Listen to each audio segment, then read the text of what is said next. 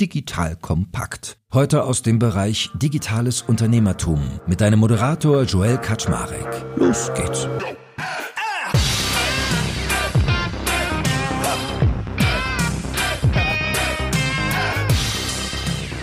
Hallo Leute, mein Name ist Joel Kaczmarek. Ich bin der Geschäftsführer von Digital Kompakt und normalerweise gebe ich an dieser Stelle immer so ein kurzes Intro, was du in dieser Folge zu erwarten hast. Und heute weiß ich das aber noch gar nicht so genau weil ich habe einen guten alten Bekannten zu Gast, nämlich den lieben Waldemar Zeiler. Waldemar und ich kennen uns von früher noch, als ich bei Team Europe im Portfolio war bei Gründerszene und er bei Digitale Seiten.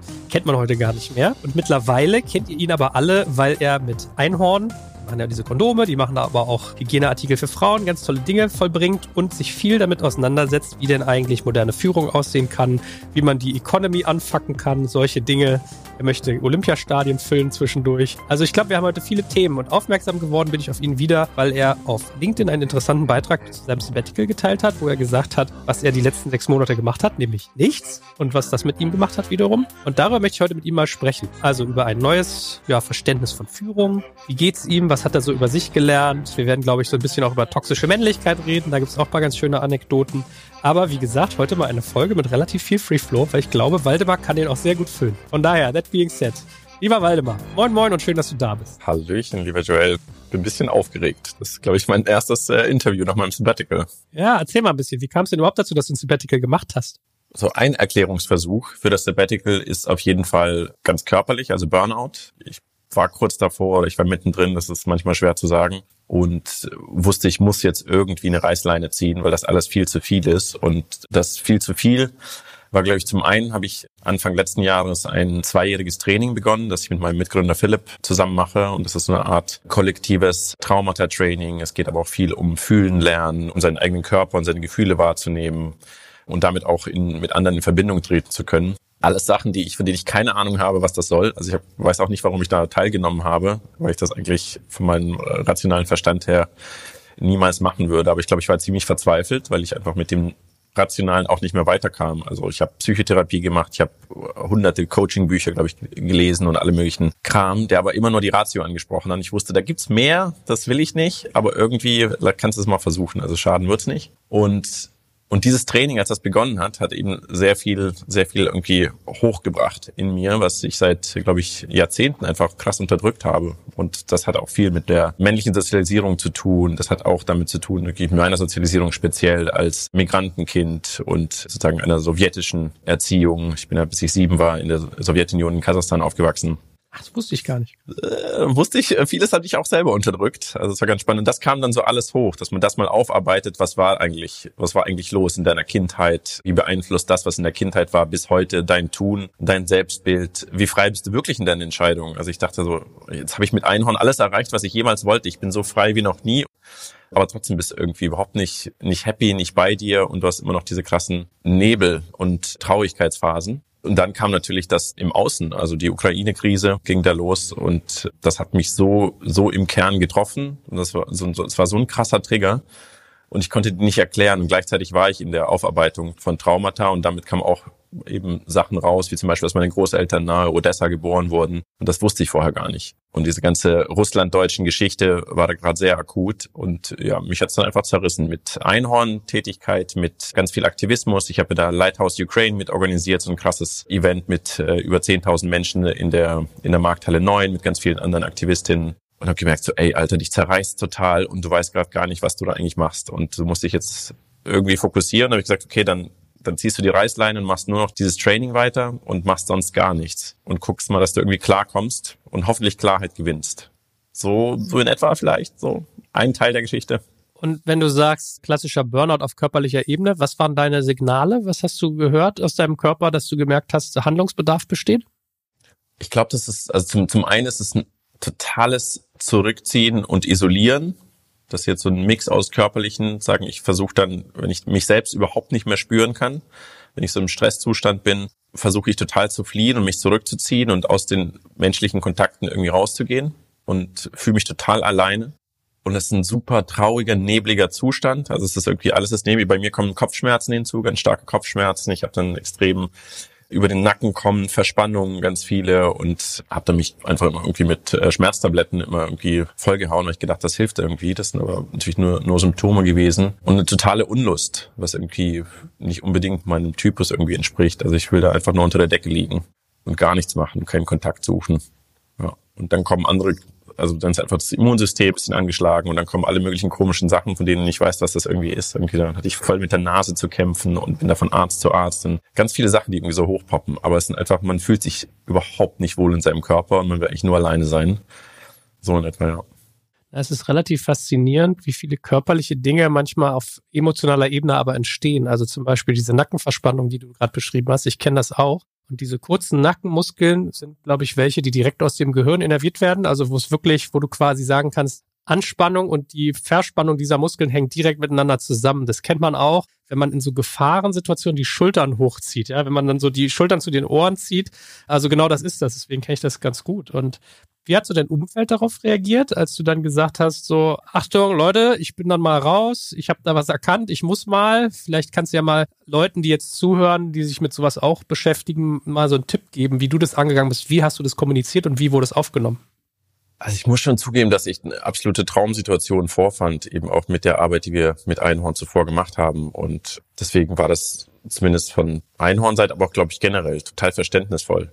Weil, also wir operieren ja bei Einhorn nicht so, dass irgendwie wir Hierarchie haben, sondern ich hatte eigentlich keine krassen operativen Aufgaben in dem Sinne mehr bei Einhorn, sondern habe mich auf das fokussiert, irgendwie, was ich ganz gut konnte und auch ganz viel Aktivismus sozusagen. Das, also ich habe damit niemand hängen lassen von der Arbeit. Ich glaube, das macht es einfacher. Das ist, glaube ich, in vielen anderen Konstrukten schwieriger, da rauszugehen und denkst, okay, das Paket muss jemand auffangen. Und weil wir auch sehr viel in Mental Health mit Einhorn irgendwie investiert haben, sehr viel Inner Work schon gemacht haben, war das irgendwie nur folgerichtig. Und trotzdem hatte ich natürlich total Schiss, was denkt irgendwie das Team, wenn ich das irgendwie mache. Und ich glaube, es hat auf jeden Fall auch geholfen, dass ich sofort angestoßen habe, dass das nicht nur für mich möglich ist, sondern für alle anderen. Das ist ein bisschen das Prinzip bei Einhorn, dass äh, wir Gründer auch mal versuchen, wenn wir uns irgendwas vorschlagen, entweder das allen möglich zu machen oder unsere eigenen Privilegien abzubauen. Aber es muss generell für alle möglich sein. Und da haben wir mit dem People-Rat, wir haben ganz viele Gremien, die gewählt werden vom Team. Mit dem People-Rat haben wir dann besprochen, noch bevor ich weg bin, dass im Grunde jeder, der bei Einhorn ein Jahr arbeitet, sich einen Monat voll bezahltes Sabbatical anspart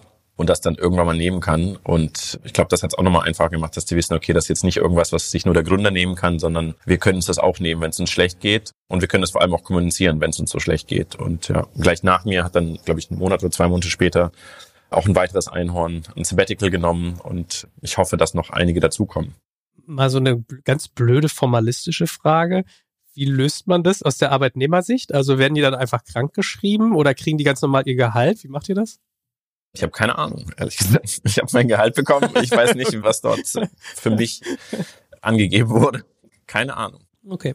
Und ich habe auch wieder so an deinem Intro, in deiner Erklärung, wo du gesagt hast, wie du dazu kamst, hat sich mir auch wieder in die Präsenz gebracht, was meine Neugierde geweckt hat, nämlich der Satz von dir fühlen lernen. Weil ich bin ja auch so ein Typ, viel im Denken, sehr schnell. Ich würde behaupten, trotzdem viel auch aus dem Bauch raus. Also ich spüre bei den Leuten vieles. Wenn ihr mir vor mir sitzt, ich kriege Informationen, kann sie dir nicht erklären. Aber ich habe auch vor kurzem so dieses Feedback bekommen, ja, du bist irgendwie 80 Prozent im Kopf, 20 im Körper, wo ich dachte, das stimmt doch gar nicht. Ich, ich bin doch alleine jetzt hier gerade so, tak, tak, tak, kommt ganz viel so über Feeling, aber für sich selber, ich habe das für mich so gemerkt, ich kann zwar bei anderen immer gut spüren, aber bei mir selber manchmal nicht. Das merke ich erst, wenn es zu spät ist und dann gehe ich in so eine Introspektion. Und deswegen bin ich auf diesen Teil, was du zum Thema Fühlen lernen gesagt hast, mal auch sehr neugierig. Also es könnte bei dir damit zusammenhängen, dass du auch ein Mann bist.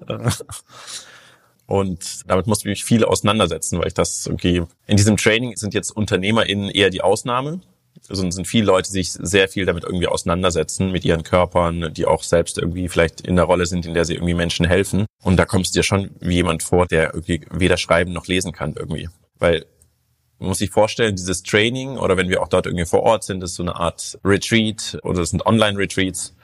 Da geht es zu 99 Prozent um nichts Rationales. Das heißt, das sind natürlich Menschen, die haben auch krasse Traumata erlebt und sind dort wegen der Verarbeitung, aber es geht nicht darum und ich kam damit gar nicht klar, wie, wie kann man mit Leuten in Verbindung treten, wie kann man überhaupt sein, wenn man über nichts Inhaltliches spricht. Und das war für mich, glaube ich, eine der krassesten Erkenntnisse, dass ich mich noch nie so verbunden gefühlt habe mit Menschen, noch nie so verbunden gefühlt habe mit mir und auf einer ganz anderen Ebene kommuniziert habe. Die ich zuvor überhaupt nicht kannte, sondern ging es immer nur um rationale Argumente, wer hat die besseren Fakten, wer ist super eloquent, wie kann man sich da irgendwie gegenseitig, aber es ging, da, da ist immer so Competition und halt nur im Kopf. Und dann wurde ich wirklich so an die Hand genommen und dann lernte man das halt so wirklich in viel Arbeit in Triaden, also immer drei Menschen zusammen. Und dann darf jeder zehn Minuten sprechen und die anderen hören zu. Auch zuhören ist eine ganz große Kunst.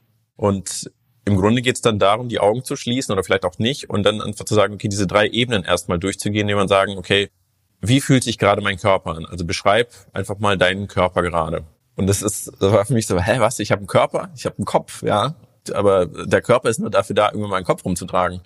Aber keine Ahnung, wie sich mein Zeh anfühlt oder mein Knie. Und auf einmal hörst du, wie andere komplett detailliert, so wie ich, keine Ahnung, früher über SEO gesprochen habe, können die genau beschreiben, wie sich irgendwie ihr Ellbogen anfühlt und wie die Sehnen dazwischen oder Rippen oder keine Ahnung. Die gehen da voll drauf ein und denkst du so, what the fuck, das ist ja Magic. Wie soll das irgendwie funktionieren? Und dabei ist das auch was total Normales. Also seinen Körper, mit dem wir irgendwie so aufwachsen, so auch wahrnehmen zu können. Und das ist eine Ebene. Und die zweite Ebene ist dann zu gucken, wie fühlst du dich gerade? Und ich war total überfordert am Anfang. Also die, seine Emotionen und Gefühle zu beschreiben. Und erst als man mir gesagt haben, du, selbst wenn du nichts fühlst, das ist ein Anfang. Das ist auch ein Gefühl. Also das Nicht-Fühlen hat eine Funktion. Und das hat mir dann geholfen. Ich gemerkt habe, okay, damit kann ich was anfangen, weil ich fühle eigentlich nichts. Und darüber zu gehen, weil das natürlich auch ein, sozusagen ein Trauma-Response ist, nichts zu fühlen. Und das total spannend ist, das langsam wie so eine kleine Zwiebelschicht zu schälen und dann immer ganz vorsichtig immer näher dran zu kommen aber da bin ich eigentlich immer noch. Also ich fühle immer noch in ganz vielen Sachen nichts und ich fühle aber immer mehr in bestimmten Bereichen, ich nehme meinen Körper wahr. Deswegen spüre ich auch jetzt gerade, dass ich wieder total überfordert bin bei Einhorn. Bin zurück und bin voll in mein altes Muster gefallen. Und das spüre ich jetzt aber. Und ich merke so, okay, geil. Ich muss jetzt nicht monatelang wieder über meine rote Linie gehen, alle körperlichen Symptome ignorieren, sondern nee, ich spüre das jetzt. Ich fühle mich richtig scheiße. Ich habe schlaflose Nächte. Das ist kein Normalzustand. Ich muss da jetzt äh, justieren.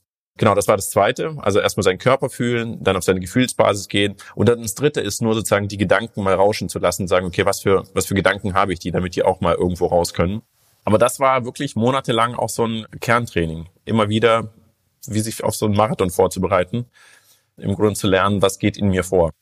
Was geht gerade in dir vor? Wenn du mal auf die körperliche und die Gefühlsbasis gehst, was geht da bei dir gerade ab? Ich habe auch gerade versucht, durch meinen Körper zu spüren und wie in meinem Schienbein irgendwie die Sehnen gespannt sind. Und ich habe auch gedacht, mein Körper fühlt sich funktional an, als wenn er gut funktioniert, aber dass man wahrscheinlich viel feingliedriger sein sollte. Und auf der emotionalen Ebene, gute Frage. Ich, ich habe das Gefühl, es müsste viel mehr gewitterlos sein, aber ich habe das so mit Neugierde alles aufgesogen und äh, springe dann immer schon zu den nächsten Fragen im Kopf. Ja. Von daher, gefühlsmäßig hat es, glaube ich, weitere Neugierde gebracht. Aber es ist interessant. Ja, ich gebe dir vollkommen recht. Zu, zu Deep Listening ist auch spannend, dass dieses Zuhören, du darfst nichts sagen beim Zuhören. Und wir durften auch lange kein Feedback geben, weil Feedback meistens, wenn du es nicht gelernt hast, und ich wusste auch überhaupt nicht, auf welcher Ebene Feedback eigentlich sein kann. Und das Zuhören, sagen, mal zuzuhören, jemand zuzuhören, ohne seine eigenen Antworten oder weitere Fragen im Kopf eigentlich währenddessen formulieren, weil sobald man anfängt, eigene Fragen schon eigentlich zu formulieren, weil du es jetzt gerade gesagt hast, ist man eigentlich schon aus dem Kontakt mit dem anderen. Und das ist so ganz spannend, dass man eben dieses Zuhören wirklich nur guckt, was macht das Gesagte mit mir, mit meinem Körper und mit meinen Emotionen. Weil ich finde ja auch in dir statt. Wenn ich jetzt rede, finde ich in dir statt. Vor allem, wenn wir jetzt online so sind. Wir sitzen ja nicht mehr zusammen. Das heißt, ich finde irgendwo in dir statt. Und was macht das mit dir, was ich in dir mache? Und das meiste, was das macht, was ich sage, hat mit dir zu tun und gar nicht mit mir. Und das war für mich auch eine total spannende Erkenntnis, aber ich dachte immer so, ich bin ja der Schlauste von allen und ich habe so viele Bücher gelesen und ich bin sowieso erfolgreich und so weiter, dass du da das gar nicht mehr gemacht hast. Du hast ja gar nicht gemerkt, wie fremdgesteuert du eigentlich warst von Themen, von denen du gar nicht wusstest, dass es die bei dir gibt. Ich weiß nicht, ob das sich ein bisschen wirr anhört, aber die Gefahr nehme ich äh, in Kauf bei meinen Gesprächen aktuell, dass sich das auch mal wirr anhören kann. Ich finde nicht, dass es sich wirr anhört. Ich komme mir gerade eher doof vor, weil ich mir so denke, ich bin wahrscheinlich wie du an Tag eins dieses Trainings gerade. Und das andere, was mir in den Kopf kommt, ist so das Thema Bewertung. Ich finde ja immer spannend, wenn man sich Dinge anhört, kommt man ja schnell zu Bewertung und die rauszulassen. Also mir persönlich fällt das oft sehr schwer, weil ich darauf trainiert wurde, mein halbes Leben lang sowas zu tun. Und ich reagiere mittlerweile sehr empfindlich. Ich weiß nicht, kennst du gewaltfreie Kommunikation nach Rosenberg? Mhm. Also vielleicht für die HörerInnen draußen, die das nicht kennen, basiert auf dem Gedanken, dass man in einer Form kommuniziert, die durch Ich-Botschaften geprägt ist, dass man sagt, man beschreibt eine, eine Wahrnehmung, beschreibt dann ein Gefühl, was es in einem auslöst und kommuniziert dann eine Bitte. Und zum Beispiel reagiere ich immer sehr empfindlich darauf, wenn Leute mit dem Wort das ist oder du bist kommunizieren. Ja? Wenn jemand zum Beispiel sagt, du bist ja wieder völlig drüber oder du bist ja so eine Drama Queen gerade weil das ist halt hochgradig aggressive Kommunikation, dann denke ich so, nein, ich bin keine Drama Queen, sondern du empfindest mich gerade als Drama Queen. Und ich habe gestern gerade von diesem einen Comedian habe ich ein so ein Kurzvideo gesehen. Ich glaube, der heißt Rick Gervais oder wie ich kriege den Namen nicht ganz zusammen. Und der meinte so, wie arrogant ist es doch eigentlich, durch die Welt zu gehen und zu erwarten, dass man nie verletzt wird und dass alles einem sozusagen gut tut in der eigenen Komfortzone passiert. Und ihn regt es total auf, wenn Leute sagen, this joke is offensive, also dieser Witz ist, wie sollte man auf Deutsch sagen, angreifend oder fühle ich mich von provoziert, sondern du fühlst dich davon. Für dich ist er offensive. Aber das hat mehr mit deiner Geschichte als mit dem Witz zu tun. Und war jetzt ein bisschen größerer Bogen vielleicht, aber bei dem, was du gerade beschreibst, kommen bei mir auch mal solche Sachen irgendwie in den Kopf, so dieses, wo bin ich? Und was resoniert da in mir? Ja, und das dann in meine Beziehung zu bringen. Aber ich gebe dir vollkommen recht, es ist sehr äh, schwierig, ist jetzt vielleicht auch meiner Rolle geschuldet, dir zuzuhören, keine Frage zu formulieren, es nicht auf mich zu beziehen, sondern nur bei dir zu. Das ist gar nicht so einfach. Jetzt kommt ein kleiner Werbespot. Aufgepasst! Wusstest du, dass HR-Teams heutzutage mit mehr Aufgaben denn je konfrontiert sind? In der aktuellen Studie HR Trends, die Zukunft der Personalarbeit 2024 von Sage, wurden HR-Teams aus sieben verschiedenen Ländern und über 20 Branchen befragt, um top aktuelle Insights in der Entwicklung des Personalwesens zu geben. Sage entwickelt HR-Tools und Software für dein Unternehmen, um Lohnabrechnungen, Personalmanagement, Buchhaltung und mehr zu vereinfachen. So, und die Studie von Sage zeigt unter anderem, dass ganze 91% der HR-Teams angeben, dass ihre Arbeit Arbeitsbelastung im letzten Jahr zugenommen hat, aber gleichzeitig glauben 79 Prozent der Befragten, dass Automatisierung ihre Prozesse zukünftig verbessern und Zeit sparen kann. Ebenfalls spielt auch KI eine große Rolle. Derzeit nutzen etwa ein Drittel bereits Chatbots wie ChatGPT in ihren Prozessen und circa drei Viertel der PersonalleiterInnen sind sich bereits sicher, dass KI die Arbeitsweise im HR revolutionieren wird. Du merkst, die Studie ist vollgepackt mit Statistiken, überraschenden Erkenntnissen und Tipps für HR-Führungskräfte, die vorankommen wollen und zeigt eine Momentaufnahme der sich stetig wandelnden Rolle von HR heute. Am besten schaust du dir die Studie HR-Trends, die Zukunft der Personalarbeit 2024 selbst an. Unter digitalkompakt.de slash Sage, S-A-G-E, kannst du sie dir komplett kostenlos herunterladen. Und wie immer findest du alle Infos auch auf unserer Sponsorenseite unter digitalkompakt.de slash Sponsoren. Werbung Ende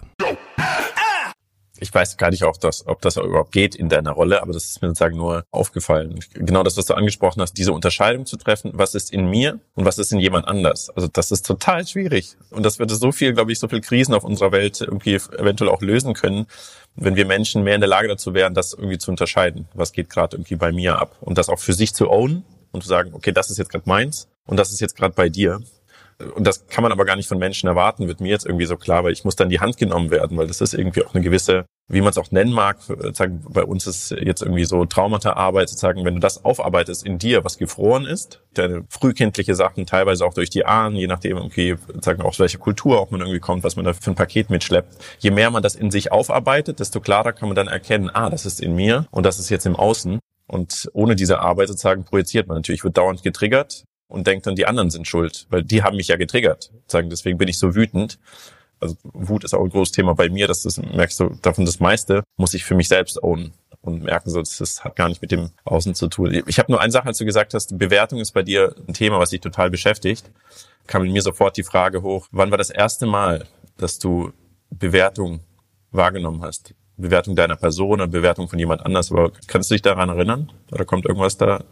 Schule, also ich glaube, die ersten drei bis vier Klassen war ich relativ easy peasy unterwegs. Da habe ich einfach Spaß gehabt und war irgendwie so. Wenn man Kinder in der ersten Klasse zusammenpackt und sie bilden, so, formen so eine Gruppe, dann bist du verortet. Und in der fünften Klasse musste ich die Schule wechseln, weil meine Eltern sich getrennt haben. Also bin ich in einen anderen Bezirk gekommen. Und ich war sowas von rotzefrech, weil ich halt gewohnt war, in meiner alten Klasse King Louis zu sein, dass ich nur die Fresse aufgerissen habe und ich meine, ich bin von Reinickendorf, was vergleichsweise dörflich war, ja, also Betonung auf Dorf, nach Wilmersdorf gezogen. Da war zwar auch Dorf drin, aber es war halt viel härter am Umgang. Und ich erinnere mich noch wirklich daran, wie ich da halt ein halbes Jahr lang nur auf die Fresse gekriegt habe. Und es war wirklich so, es hat sich mir eingebrannt, dieses Bild, die hatten so eine Couch im Klassenraum, wo ich teilweise weinend drauf lag, weil ich verdroschen wurde.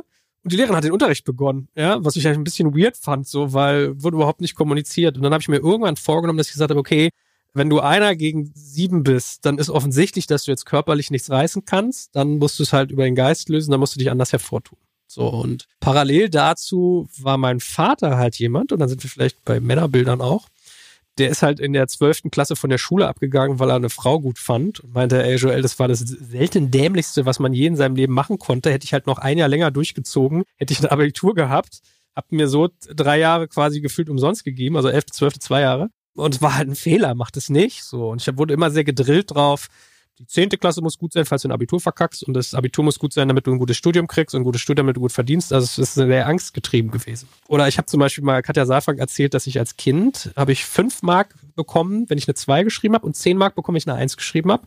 Wenn ich aber um eine fünf geschrieben habe, musste ich fünf zahlen und für eine sechs musste ich zehn zahlen. So. Und dann hat die mich so angeguckt und meinte, oh Gott, du armer Junge. Und ich sag so, echt, wieso? Ich war mega gut in der Schule. Für mich war das super. Ich habe gedacht, geil, ich mache das, was ich gut kann und krieg's auch noch bezahlt. Einmal habe ich an der, in der Mathearbeit das Thema verfehlt, musste dann fünf zahlen. Und mein Vater hat gesagt, es hat ihn echt Überwindung gekostet, die fünf Euro da mir anzunehmen oder Mark. Aber ansonsten fand ich okay.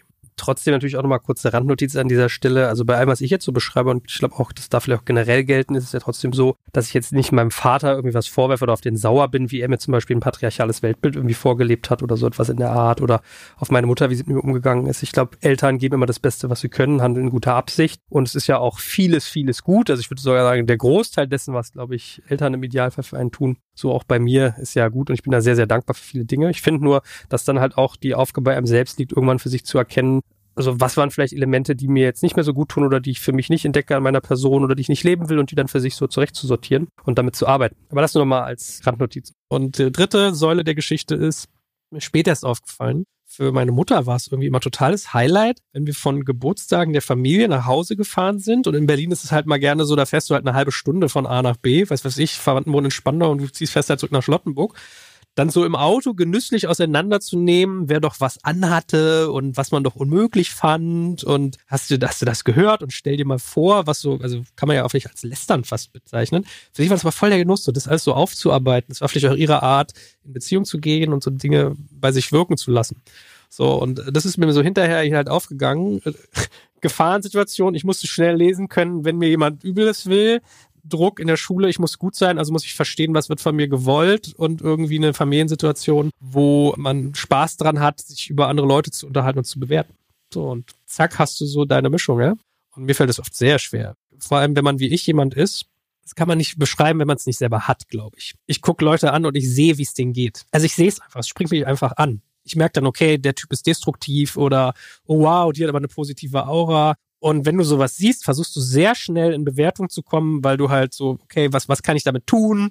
Ist das gut für mich? Ist das schlecht für mich? Wie reagiere ich damit? Und zack, bist du halt in so einem Handeln drin. Da bist du aber nicht mehr bei dir. Da bist du irgendwie irgendwo dazwischen vielleicht, ja. Klingt das komisch?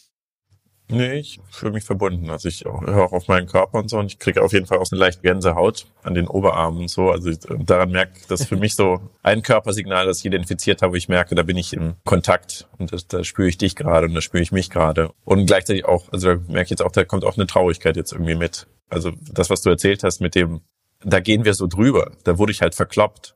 Wenn du dir jetzt vorstellst, dass deine eigenen Kids, dass denen das passiert in der Schule, sagen, und welche Emotionen dann hochkommen und dass wir aber bei unseren eigenen Emotionen, da hat so easy peasy auch gelernt haben, so ja, dann wurde ich halt verkloppt und lag da auf dem Sofa, während irgendwie Leute auf mich eingedroschen haben. Das ist total heftig und genau über das hinwegzugehen, du hast ja auch gesagt, äh, Thema toxische Männlichkeit und so weiter, das ist ja, das spielt da alles irgendwie so mit rein und dieses Anerkennen und das war für mich jetzt auch im Training immer ganz wichtig. Ich habe dann auch mit Coaching irgendwelche Sachen gedroppt, wo ich dachte so, ja, das ist halt irgendwie so und die zu mir gesagt haben, nee, nee, erzähl das bitte nochmal das, was dir dazugestoßen ist, das war richtig schlimm. Und auf einmal fange ich aus dem Nichts an, total zu weinen, weil ich gemerkt habe, okay, das war genau der Punkt, der mir total gefehlt hat. Irgendeine erwachsene Person in dem Zeitpunkt, die mir sagt, das ist total schlimm, was da passiert. So wie ich das auch bei meinem Sohn, wenn ihm das passieren würde, sofort sagen würde, das ist super schlimm. Und wir müssen da gemeinsam irgendwie was machen. Oder es muss, aber man wird nicht drüber gehen. Und wenn du jetzt überlegst, dass Generationen von Männern, und wir, wir sind jetzt noch nicht so alt, wir beide, da über solche Dinge die ganze Zeit drüber gewischt haben. Also da wird in mir immer klarer, wo wir heute in der Gesellschaft auch sind mit den Herausforderungen, die wir auch haben. Komische ist ja auch, Ich habe das vor paar Jahren erst meiner Mutter mal erzählt. Also so wie es dir erzählt, habe ich auch. Ach, das habe ich überhaupt nicht gewusst. Das wusste ich überhaupt nicht. Wo ich dachte, ja, komisch, habe ich irgendwie auch nie mit ihr besprochen. Habe ich, alles mit mir selber ausgemacht. Und als ich dann aufs Gymnasium kam, habe ich mir geschworen, das passiert dir nie wieder. Du wirst nie wieder zulassen, dass Leute so auf dir rumhacken. Und dann musst du aber halt auch eine gewisse Härte entwickeln, so, oder bei manchen Sachen, ja. Hat auch funktioniert, ja. So, und auf der anderen Seite willst du ja auch nicht, es ist ja manchmal auch so eine Opfer-Täter-Geschichte, du willst ja auch nicht selber zum Täter werden. Also ich war immer so ein Typ, ich hatte dann halt Scheuklappen auf. Das merkst du aber auch manchmal erst in der Retrospektive. Ich bin durch die Oberschule gegangen, mich haben die Leute da überhaupt nicht interessiert. Nicht die Bohne. Ich fand die einfach nicht interessant. Ich wollte die nicht als Freunde haben, sondern ich hatte ein Ziel und das wollte ich erreichen, fertig aus. Das heißt nicht, dass ich zu denen gemein war, aber es gab da einfach, ich habe mit vielen einfach nicht related, nicht gebondet, so war einfach so. Von daher gut. Aber anyway, geht ja jetzt hier nicht nur um meinen Seelenstriptease, sondern auch um noch von dir weiter zu lernen weil wir beim Thema toxische Männlichkeit waren. Kann ich ja vielleicht, wenn ich darf, mal vorlesen. Ich fand das sehr sympathisch. Ich habe dir geschrieben, hey Waldemar, fand ich cool, was du da geteilt hast. Hast du Bock, dass wir zusammen Podcast machen? Dann hast du mir geschrieben, Morgen, lieber Joel, ich habe mich sehr über deine Anfrage gefreut und muss gestehen, dass ich in der Vergangenheit auch etwas Angst vor dir hatte, insbesondere zu Gründerszene-Zeiten. Und ich fand das total sympathisch. Ich fand das total real, sozusagen, wie man heutzutage sagt. Vertief doch mal, was du mit diesem Thema, also wie Männlichkeit und sich spüren können bei dir Hand in Hand ging. Also ich glaube, das krasse Erlebnis, wo ich wirklich gemerkt habe, so wow, da ist ein Riesenthema mit Männlichkeit, war eben letztes Jahr, glaube ich, im Oktober als auch Teil dieses Trainings. Also wir sind knapp 200 Menschen, die das machen und so knapp 140 Frauen und 60 Männern und durcharbeiten dort verschiedene Themen, die auch sozusagen auf Traumata eingehen, aber auch ganz viel fühlen und co. Und dieses Mal war eben Thema Männlichkeit, Weiblichkeit, alles dazwischen. Also was hat das mit diesen Energien auf sich, die wir alle in unterschiedlichen Anteilen in uns tragen? Und auf einmal hieß es, nach zwei Tagen, also ein Training dauert immer eine Woche, nach zwei Tagen hieß es, so und jetzt werden wir Frauen und Männer trennen. Und ich habe mir erst gar nichts dabei irgendwie gedacht. Ich dachte so, ja, okay, cool, das ist Teil des Formats, irgendwie ein bisschen nervig, weil es fühlt sich echt cool an jetzt mit den 200 Leuten. Wir sind eigentlich sehr eng, wir fühlen uns alle sehr verbunden, das ist ein total schöner Zustand. Gesagt, okay, ist das. Und dann, und dann machte es was so Unglaubliches mit dem Raum und mit mir selbst, dass es einfach hieß, jetzt bitte die 60 Männer stehen bitte auf, neben ihr Yoga-Sitz und ihre Kissen und ihre Decke und bewegen sich in einen anderen Raum. Und du hast, das war einfach so unglaublich, was irgendwie in dem Raum passiert ist. Also mir war total klar und ich wusste nicht woher, ich ziehe jetzt in den Krieg. Und das war, ich habe keine sagen, Kriegserlebnisse, sagen, ich habe nicht viel mit meinen Großeltern irgendwie dazu gesprochen, aber das war total krass und das war auch bei vielen Frauen und Männern irgendwie so, dass das was total Altes in ihnen hervorgerufen hat. Und dort sind Menschen zwischen 20 und 80, manche haben noch Kriegserlebnisse gehabt. Und für mich war das total klar und, und total traurig. Und ich habe nicht verstanden, wieso manche irgendwie gelacht haben oder das irgendwie lustig fanden. Für mich war das sozusagen, nee, es geht jetzt irgendwie total um Leben und Tod. Und dann standen wir 60 Männer eben in einem Kreis. Für die nächsten zweieinhalb Tage sollten wir getrennt sein. Und ich habe voll gemerkt, wie sagen die Angst total hochschoss in mir. Wie ich gemerkt habe, so ich fühle mich hier total unsicher obwohl jetzt diese Auswahl von Männern, also die an so einem Training teilnehmen, jetzt nicht gerade äh, gefährlich sind, glaube ich, im klassischen Sinne.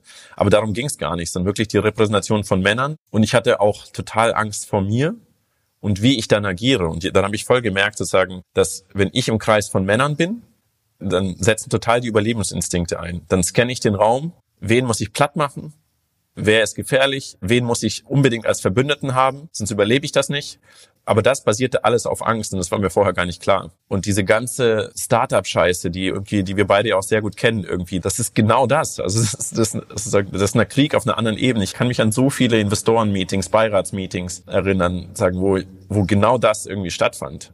Wo man die ganze Zeit sozusagen aus einer Angst heraus da ging es vielleicht nicht um Tod, aber da ging es darum, eben als CEO abgesägt zu werden und dass die Investoren eigentlich hinter deinem Rücken schon reden darüber, so, hm, ich glaube, der packt's nicht und so, nee, den müssen wir, eigentlich, also du warst in einer ständigen Unsicherheit und musstest aber auch die ganze Zeit dann eben den Starken markieren. Also dort eine Schwäche zuzugeben war unmöglich, weil dann hast du dich total ausgesetzt gefühlt und wärst eigentlich weg vom Fenster gewesen. Und dieses überdreht und das spürte ich dann auf einmal in dieser Runde und dachte so, und das will ich überhaupt nicht. Ich will nicht mehr dieser Mensch sein und auch nicht dieser Mann sein, der so denkt und dann auch sozusagen Angst vor meinen eigenen Taten hat, wie ich dann damit umgehe. Und trotzdem war das das schönste, eins oder eins der schönsten Erlebnisse, die ich auch im Rahmen dieses Trainings je hatte, weil die Tage danach habe ich gemerkt, dass Männer auch eine Ressource für mich sein können. Und das war eine absolut undenkbar für mich, dass das jemals der Fall sein könnte. So Männer waren eigentlich nur Menschen, vor denen ich Angst hatte und damit Strategien entwickelt musste, wie ich klarkam. Und da Männer keine emotionale Ressource für mich waren,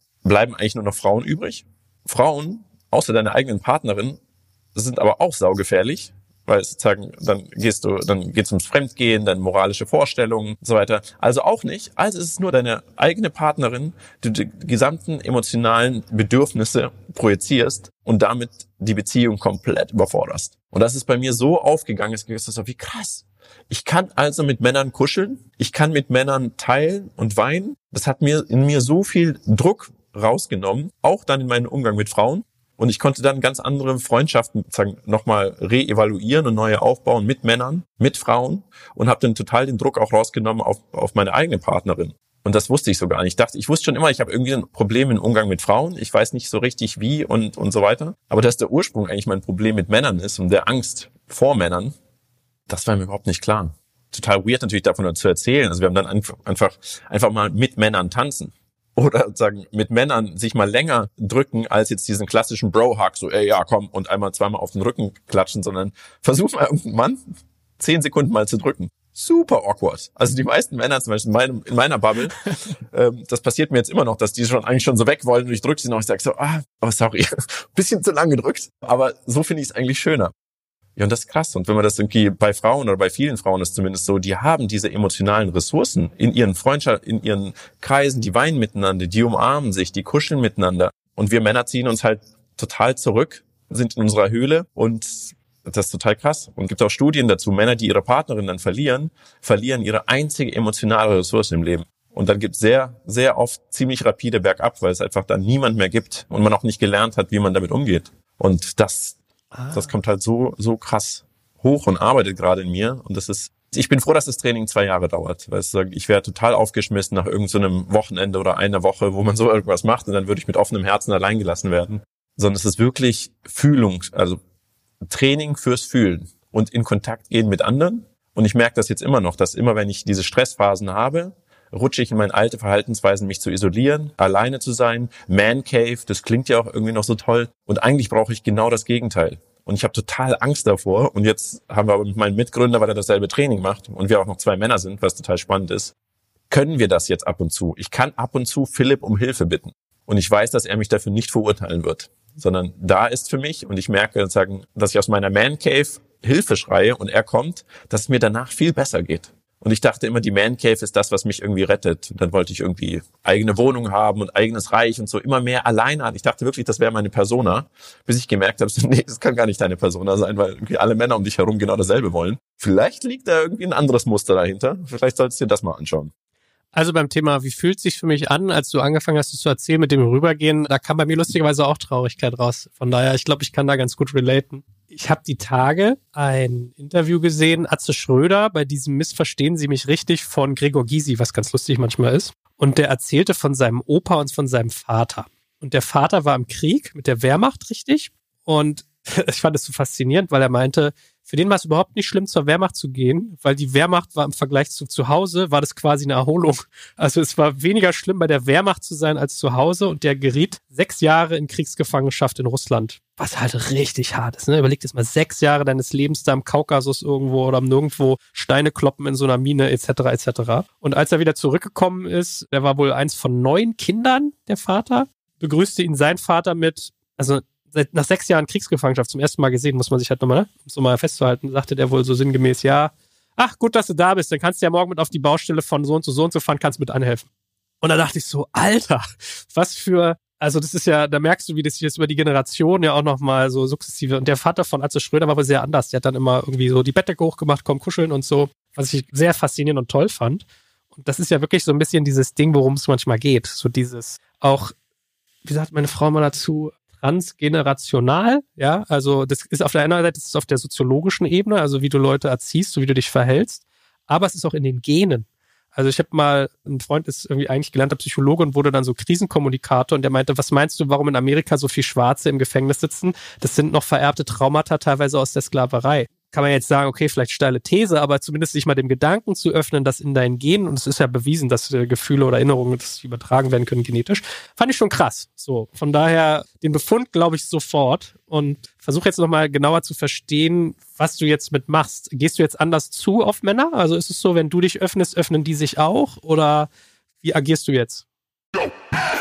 Jetzt kommt ein kleiner Werbespot.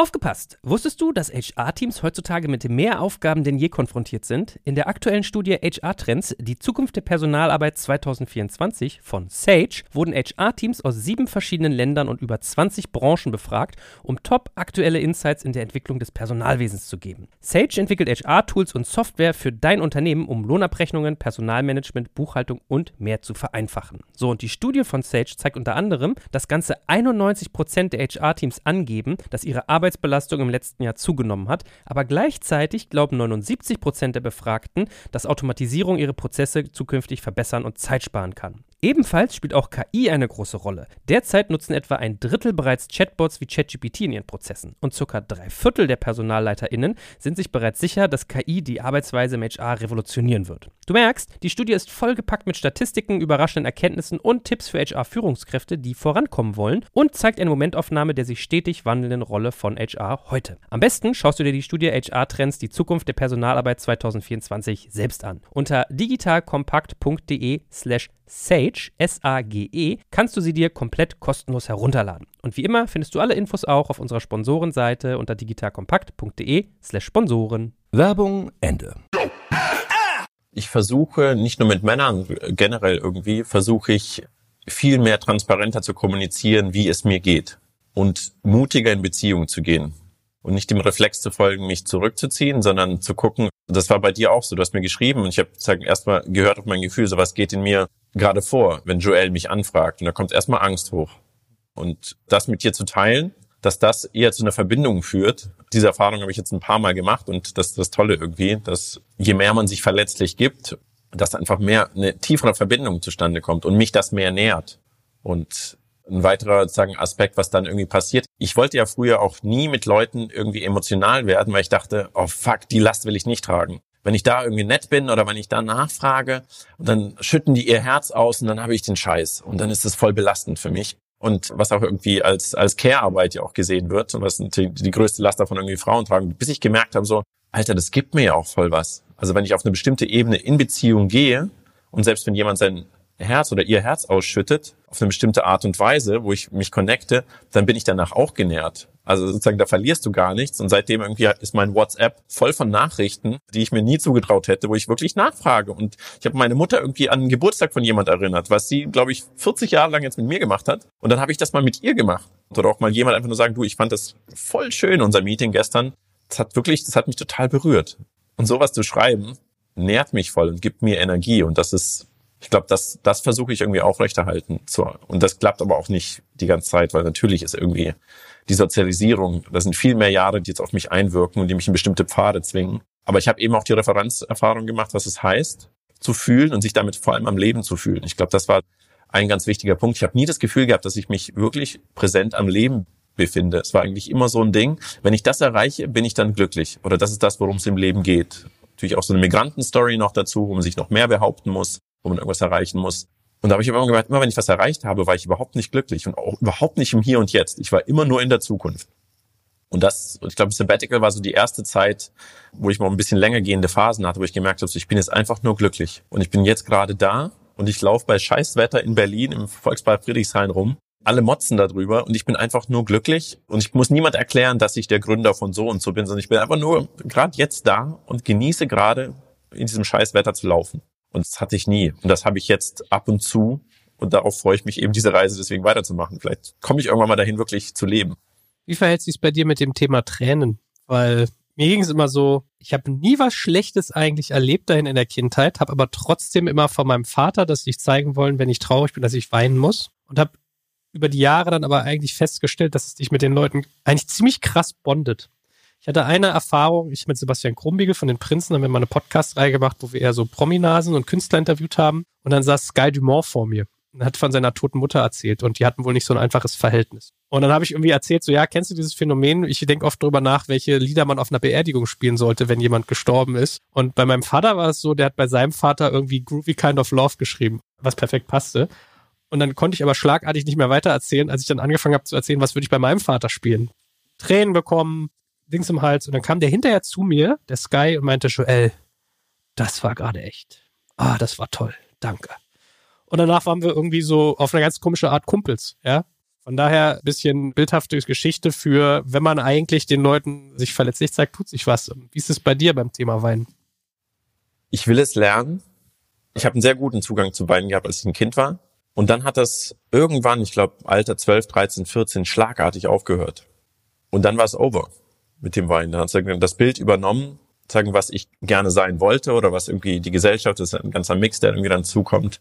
Und dann war es eigentlich vorbei. Und das ist irgendwie, und das bedauere ich total. Und durch dieses Training, was ich jetzt mache, komme ich gegen Ende der Woche, die wir dort sind, immer dazu, dass das mir leichter fällt, sozusagen, dass ich das zulassen kann. Aber das ist einfach so eine dicke Mauer zwischen dem, also da ist ein ganzer Stausee, glaube ich, an Tränen, der raus möchte. Aber diese Mauer dazwischen, dieser Staudamm, ist einfach so fucking stark und, und breit. Und ich arbeite gerade zu einem Meißel daran, da irgendwo eine leichte Öffnung irgendwo reinzuhauen und kann das, ja, kann das aber gar nicht und wünsche mir das total. Und das, das muss man, glaube ich, auch wirklich erst lernen sehen. Das ist etwas, was Jungs, und mit dem Thema beschäftige ich mich gerade, gerade Jungs, Teenager, das wird ihnen richtig abtrainiert. Du kommst dann irgendwie in so eine Peer Group und das ist überhaupt nicht legitim. Also und dass das auch so zu anzuerkennen und nicht sich selber unter Druck zu setzen, so, oh, du kannst jetzt nicht weinen oder Männer müssen jetzt emotional sein, sondern anzuerkennen, so, warum kann ich das nicht? Und was, was ist da eigentlich passiert in mir, in meiner Kindheit, in meiner Sozialisierung, dass ich das nicht kann, weil es eigentlich was ganz Normales ist und das eigentlich Kinder alle können.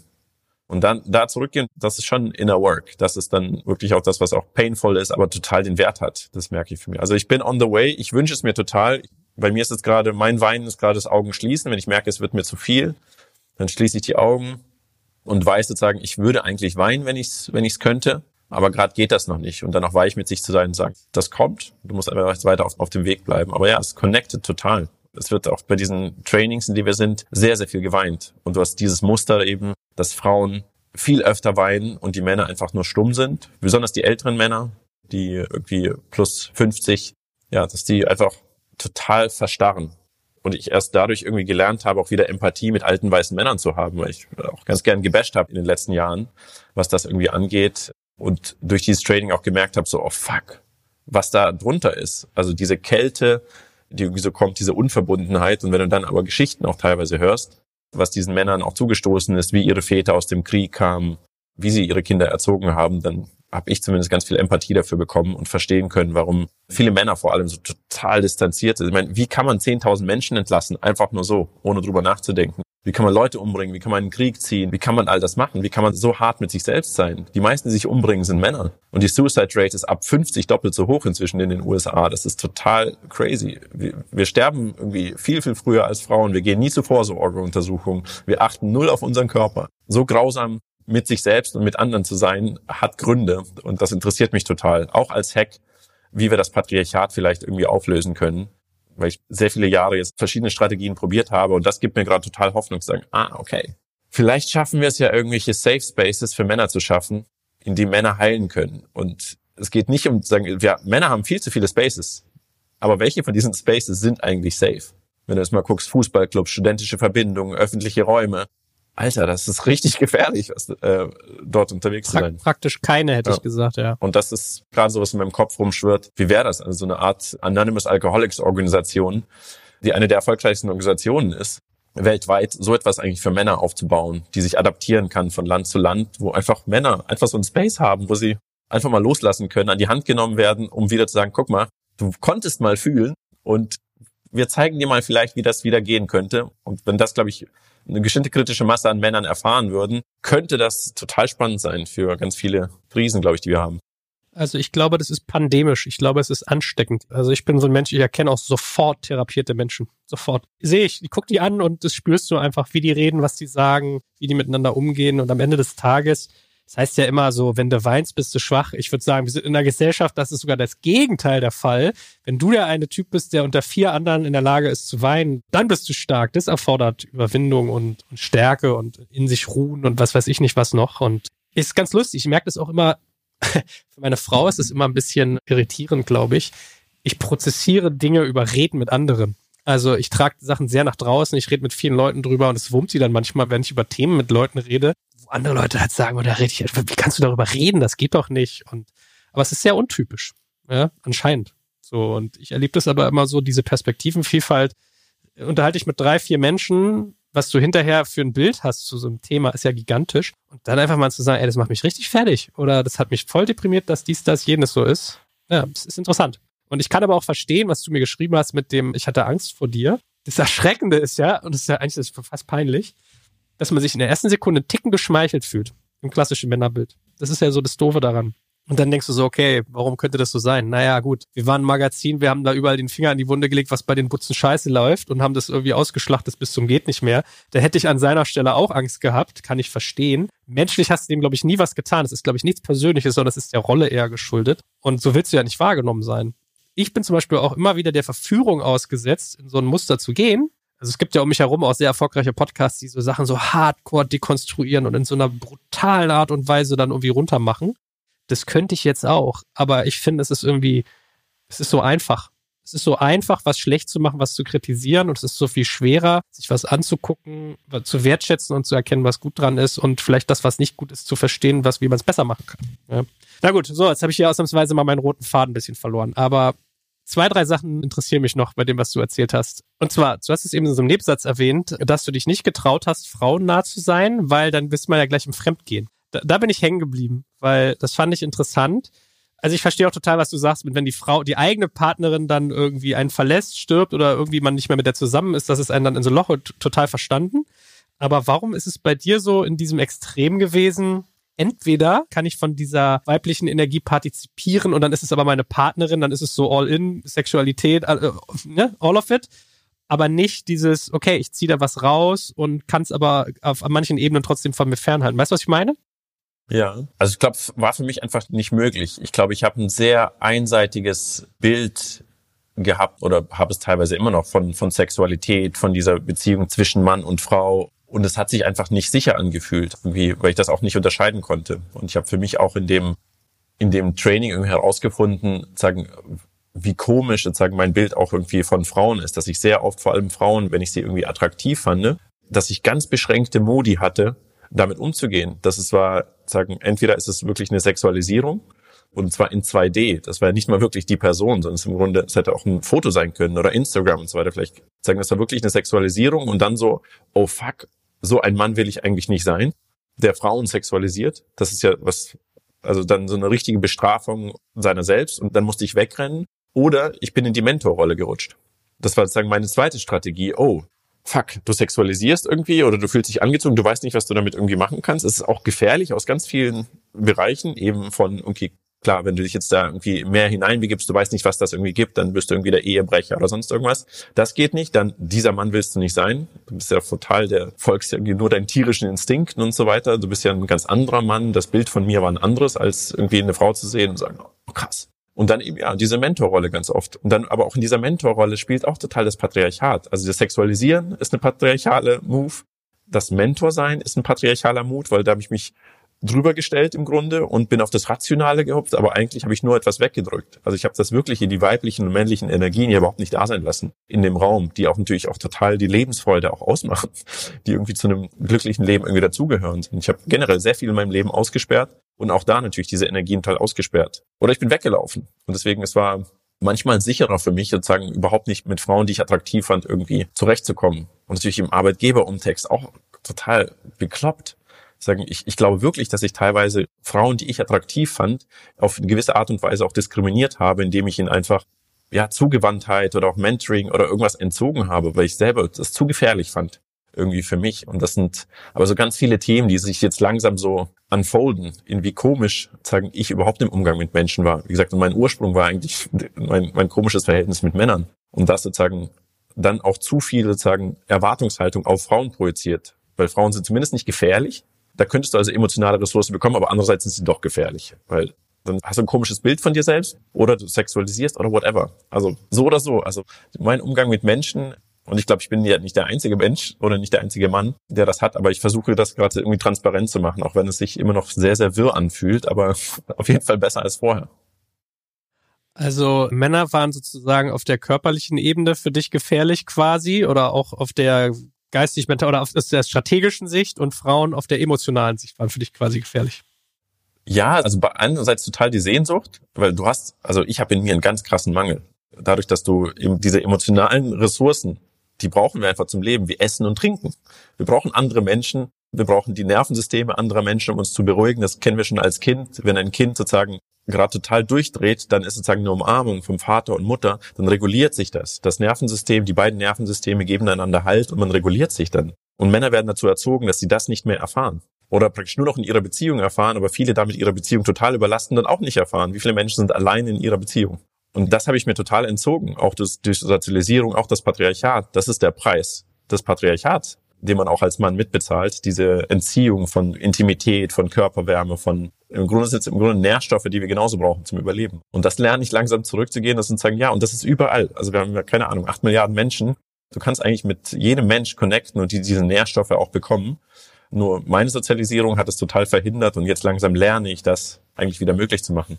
Und warum empfindest du diese beiden Dinge als patriarchalisch? Also beim Thema Sexualisieren würde ich dir sogar widersprechen. Das betrachte ich überhaupt nicht als patriarchalisch. Ich betrachte es auch nicht als falsch, ehrlich gesagt. Es ist natürlich konfligierend in einer Gesellschaft, wo man, sage ich mal, zusammenarbeitet oder Berührungspunkte hat, ohne dass jetzt das Körperliche eine Rolle spielen sollte. Also wenn ich auf der Arbeit mit jemandem zusammen bin, dann gibt das einen Konflikt, keine Frage, aber ich empfinde es nicht als patriarchalisch. Ich finde es auch nicht als unnatürlich bei dem Thema Mentoring verstehe ich, was du meinst. Dann ist es so, man erhebt sich über jemanden. Es ist bewertend. Aber die Frage ist ja, warum setzt du sich über jemanden erheben automatisch mit patriarchalisch gleich? Das muss ja gar nicht so miteinander zu tun haben. Weißt du, wie ich meine? Jetzt kommt ein kleiner Werbespot. Aufgepasst! Wusstest du, dass HR-Teams heutzutage mit mehr Aufgaben denn je konfrontiert sind? In der aktuellen Studie HR Trends, die Zukunft der Personalarbeit 2024 von Sage, wurden HR-Teams aus sieben verschiedenen Ländern und über 20 Branchen befragt, um top aktuelle Insights in der Entwicklung des Personalwesens zu geben. Sage entwickelt HR-Tools und Software für dein Unternehmen, um Lohnabrechnungen, Personalmanagement, Buchhaltung und mehr zu vereinfachen. So, und die Studie von Sage zeigt unter anderem, dass ganze 91% der HR-Teams angeben, dass ihre Arbeit Arbeitsbelastung im letzten Jahr zugenommen hat, aber gleichzeitig glauben 79 Prozent der Befragten, dass Automatisierung ihre Prozesse zukünftig verbessern und Zeit sparen kann. Ebenfalls spielt auch KI eine große Rolle. Derzeit nutzen etwa ein Drittel bereits Chatbots wie ChatGPT in ihren Prozessen und circa drei Viertel der PersonalleiterInnen sind sich bereits sicher, dass KI die Arbeitsweise im HR revolutionieren wird. Du merkst, die Studie ist vollgepackt mit Statistiken, überraschenden Erkenntnissen und Tipps für HR-Führungskräfte, die vorankommen wollen und zeigt eine Momentaufnahme der sich stetig wandelnden Rolle von HR heute. Am besten schaust du dir die Studie HR-Trends, die Zukunft der Personalarbeit 2024 selbst an. Unter digitalkompakt.de slash Sage, S-A-G-E, kannst du sie dir komplett kostenlos herunterladen. Und wie immer findest du alle Infos auch auf unserer Sponsorenseite unter digitalkompakt.de slash Sponsoren. Werbung Ende. Jein. Also ich glaube, das Patriarchat hat Auswirkungen auf Frauen und Männer. Das hat uns beide geprägt und wir haben es auch sagen zu bestimmten Teilen eben auch gemeinsam irgendwie aufgebaut mit unterschiedlichen Auswirkungen auf beiden und sagen Frauen im Grunde darauf zu reduzieren, auf diese Sexualität. Und ich meine, Sexualität nicht im Sinne von Sexualität ist ja viel mehr als jetzt nur irgendwie rein raus. Und ich komme ja aus diesem Business und sagen, und selbst für mich ist es total, ich merke, wie beschränkt meine Sexualität ist und wie sehr sie im Grunde auf Sexualität, auf Penetration letzten Endes aus ist und dass Sexualität eine ganze Bandbreite ist eben auch. Eben zum Beispiel, Sexualität kann auch sein, mit Männern zu kuscheln. Also auch diese Anziehung irgendwie zu haben, einfach ein breiteres Spektrum zu haben, was das eigentlich bedeutet und wo ist Intimität auch schon Sexualität und so weiter. Und das alles wird runtergebrochen am Ende auf eben diese Konditionierung von früh an mit vielen Pornos, mit Sozialisierung, irgendwie, dass Frauen verfügbare Ware sind, die dazu dienen, eben die Bedürfnisse des Mannes zu befriedigen. Und das ist so tief eingebrannt und auch zumindest, ich kann ja nur für mich sprechen, aber dass sagen, man, man das sieht, dass wenn ich eine Frau, gerade eine Frau und eben nicht ein Mann, so sexualisiere und dann mir vorstelle, irgendwie eventuell Sex mit dieser Person irgendwie Sex zu haben, das hat für mich total was Patriarchales. Das würde ich bei einem Mann zum Beispiel nicht tun. Und ich kenne diesen Menschen ja gar nicht. Und ich verstehe, glaube ich, was du meinst. Also natürlich eine Anziehung zwischen Menschen, egal welchen Geschlechts. Das ist total cool. Ich glaube, das ist, wenn wir uns dorthin bewegen, das auch mehr sein lassen zu können. Also das versuche ich jetzt auch, sagen, mit dieser Energie da zu sein und sagen, ja, ich habe nur mal einen Penis. Also ich bin auch ein Penis in meinem Meeting. Aber das ist nicht das Einzige, was anwesend ist, sondern eben der gesamte Körper. Und das lerne ich gerade. Und das, glaube ich, fällt, glaube ich, noch vielen Männern schwer. Und vor allem habe ich gelernt, also nur als, als kleiner Tipp, je öfter ich das irgendwie offenlege, auch mit Frauen, was mir total schwer fällt, desto vertrauensvoller wird die Atmosphäre. Ich denke immer, wenn ich mit meiner Sexualität da bin, dann denke ich so, oh man, dann zerstöre ich jegliches Vertrauen. Und das Feedback, was ich bisher von Frauen bekommen habe, ist so, nee, ehrlich, als du das jetzt gesagt hast, dass da irgendwas im Raum ist, was irgendwelche Energien hervorruft, das gibt mir eigentlich Sicherheit. Weil ich spüre es eh. Ich spüre es eh und wenn du aber attuned bist mit dir selbst und das daran legst, dann habe ich die Agency, damit zu machen, was ich will. Sonst habe ich die Agency nicht. Sonst spüre ich irgendwas und da ist irgendwas dazwischen. Und ich glaube, da gibt es noch ganz viel. Also einerseits total Annäherung und das offen kommunizieren und alles da sein lassen. Aber gleichzeitig braucht es dafür Männer, die klar sind, warum sie das machen und welche Prozesse bei ihnen irgendwie abgehen. Und da bin ich noch voll mittendrin. Und mit dem, ja, mit dem Mentoring ist halt die Frage, bei mir zumindest, ich rutsche ins Mentoring, nicht weil ich gerne Mentor bin in früheren Situationen mit Frauen, die ich attraktiv fand, sondern es ist im Grunde eine Reaktion auf etwas. Also deswegen ist es nicht klar, das ist auch irgendwie nicht rein und man spürt dann diese Dissonanz. Irgendwas ist da komisch, irgendwas ist da weird.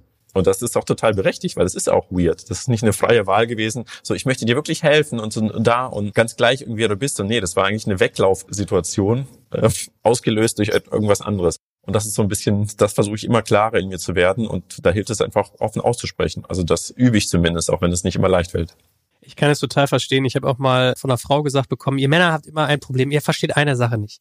Wenn eine Frau euch ein Problem erzählt, dann will es von euch keine Lösung, sondern es möchte, sie möchte gefühlt werden, sie möchte Verständnis, sie möchte sozusagen relaten. Und da muss ich mich jedes Mal wieder dran erinnern, weil gerade als jemand, der wie wir in einer geschäftsführenden Rolle ist, ich habe gestern mich mit hier äh, Patrick Fassbender von Tonis getroffen. Der hat sehr schön gesagt. Er meinte, weißt du, wenn ich den ganzen Tag gewohnt bin, Probleme präsentiert zu bekommen und dafür bezahlt werde, in Anführungsstrichen Lösungen zu bauen, dann bin ich auch abends, wenn meine Kinder mich was fragen, dass ich sage, ah, okay, Problem verstanden, jetzt stelle ich mal nicht so an, äh, okay, Haken hinter, habe ich verstanden, du hast jetzt drei Optionen, eins, zwei, drei. Und das ist sehr schwer loszulassen.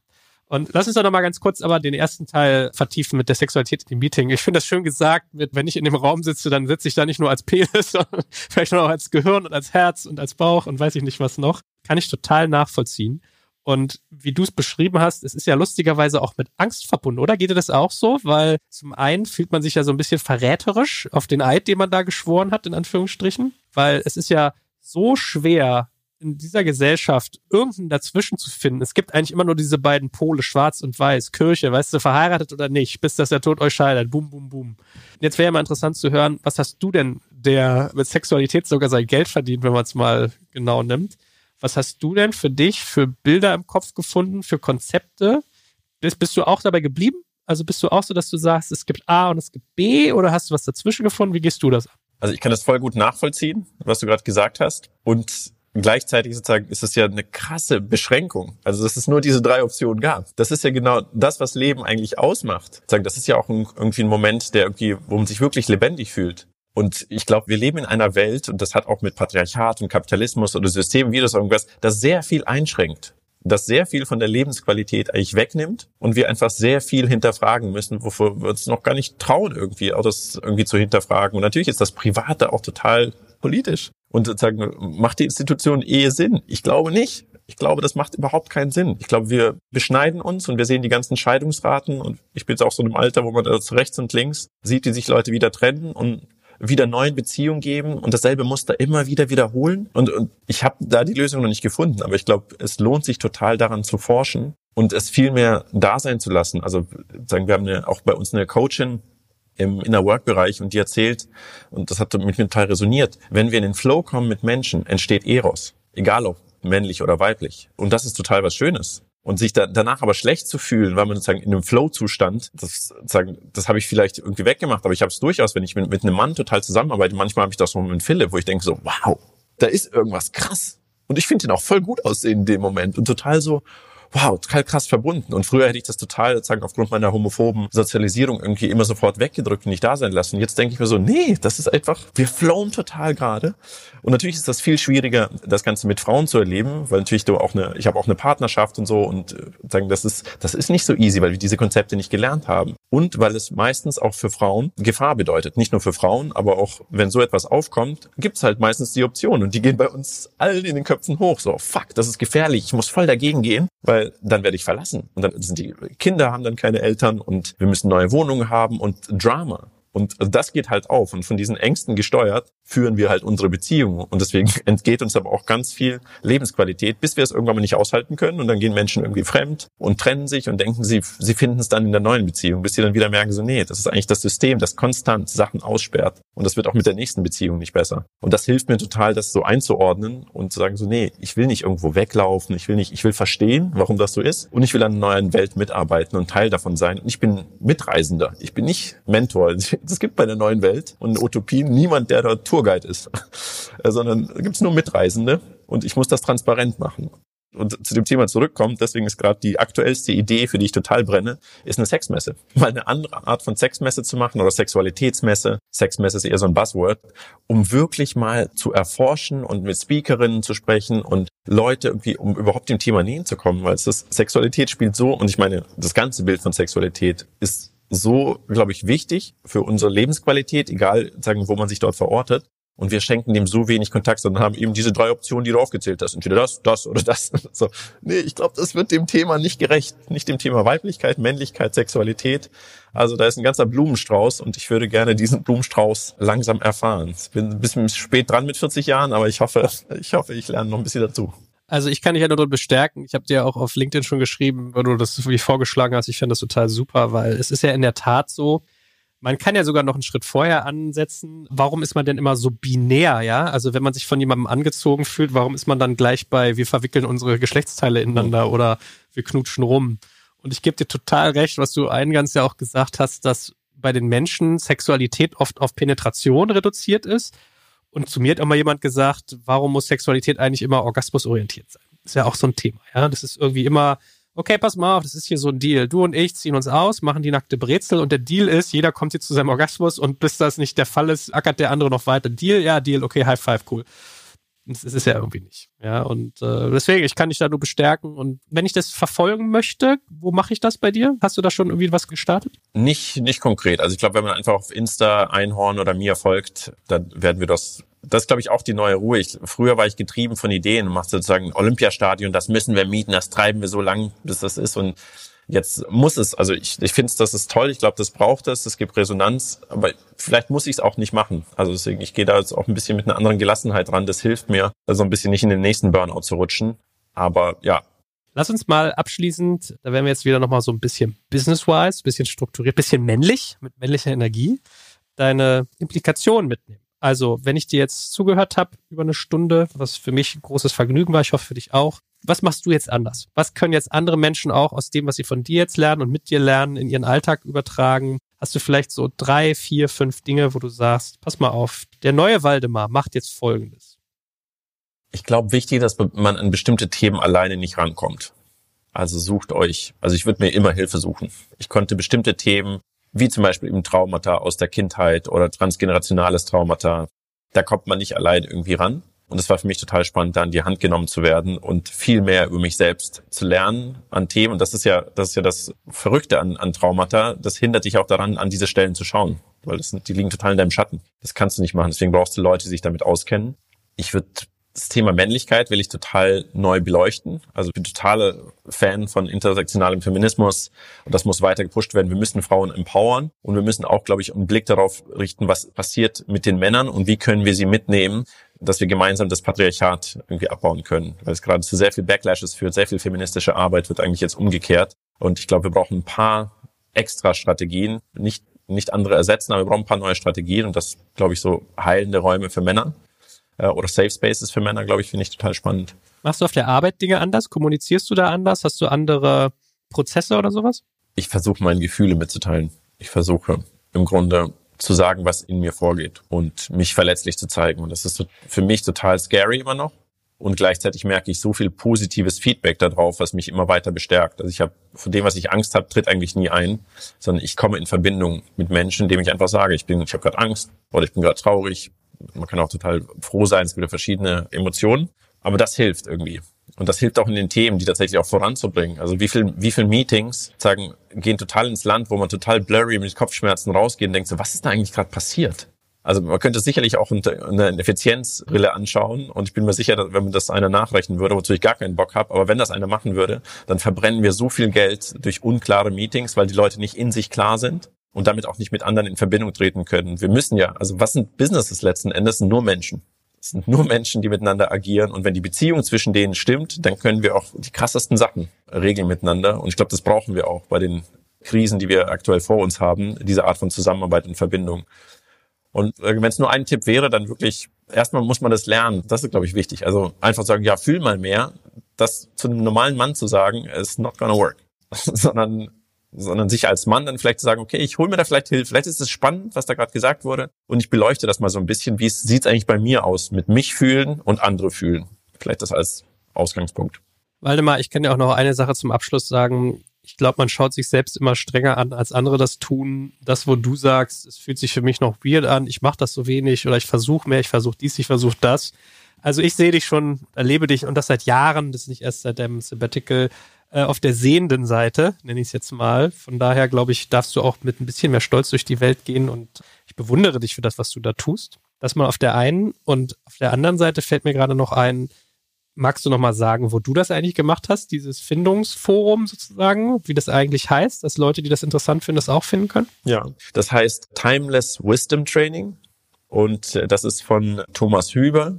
Das ist so eine Art spiritueller Lehrer, der aber ein riesiges Team hat für einen ganz tollen Coachenden. Und genau, es ist ein zweijähriges Training, zu dem man sich anmeldet und bewirbt. Und das ist sozusagen einer von vielen spirituellen LehrerInnen. Und da glaube ich auch nicht jeder spirituelle Lehrer ist das Richtige für jeden. Also da muss man sich ein bisschen reinfuchsen und gucken, was passt gerade irgendwie zu mir. Aber für mich ist das wirklich lebensverändert gewesen, was ich jetzt knapp anderthalb Jahren damit mache. Lieber Waldemar, ich hoffe, du gehst fortan nicht mehr mit Angst, was mich angeht, durch die Welt und vielleicht auch generell mit weniger. Es war mir ein großes Vergnügen. Ich glaube, es war viel dies heute dabei. Von daher ist es, glaube ich, auch eine besondere Folge gewesen. Danke dir, dass du dich darauf eingelassen hast und freue mich, wenn wir beide das öfters mal wiederholen und generell mehr im Kontakt bleiben. Alles Gute. Dankeschön. Und ich hoffe, ich darf dir trotzdem mal sagen, wenn mal wieder Angst aufkommt, werde ich es dir einfach transparent machen. Ja klar, so immer. Das. Vertrauen ist jetzt da. Danke fürs Zuhören beim Digital Kompakt Podcast. Du merkst, hier ziehst du massig Wissen für dich und dein Unternehmen heraus. Wenn du mit uns noch erfolgreicher werden möchtest, abonniere uns auf den gängigen Podcast-Plattformen. Und hey, je größer wir werden, desto mehr Menschen können wir helfen. Also erzähl doch auch deinen Kolleginnen und Kollegen von uns. Bis zum nächsten Mal. Jetzt kommt ein kleiner Werbespot. Aufgepasst! Wusstest du, dass HR-Teams heutzutage mit mehr Aufgaben denn je konfrontiert sind? In der aktuellen Studie HR Trends, die Zukunft der Personalarbeit 2024 von Sage, wurden HR-Teams aus sieben verschiedenen Ländern und über 20 Branchen befragt, um top aktuelle Insights in der Entwicklung des Personalwesens zu geben. Sage entwickelt HR-Tools und Software für dein Unternehmen, um Lohnabrechnungen, Personalmanagement, Buchhaltung und mehr zu vereinfachen. So, und die Studie von Sage zeigt unter anderem, dass ganze 91% der HR-Teams angeben, dass ihre Arbeit Arbeitsbelastung im letzten Jahr zugenommen hat, aber gleichzeitig glauben 79 Prozent der Befragten, dass Automatisierung ihre Prozesse zukünftig verbessern und Zeit sparen kann. Ebenfalls spielt auch KI eine große Rolle. Derzeit nutzen etwa ein Drittel bereits Chatbots wie ChatGPT in ihren Prozessen und circa drei Viertel der PersonalleiterInnen sind sich bereits sicher, dass KI die Arbeitsweise im HR revolutionieren wird. Du merkst, die Studie ist vollgepackt mit Statistiken, überraschenden Erkenntnissen und Tipps für HR-Führungskräfte, die vorankommen wollen und zeigt eine Momentaufnahme der sich stetig wandelnden Rolle von HR heute. Am besten schaust du dir die Studie HR-Trends, die Zukunft der Personalarbeit 2024 selbst an. Unter digitalkompakt.de slash Sage, S-A-G-E, kannst du sie dir komplett kostenlos herunterladen. Und wie immer findest du alle Infos auch auf unserer Sponsorenseite unter digitalkompakt.de slash Sponsoren. Werbung Ende.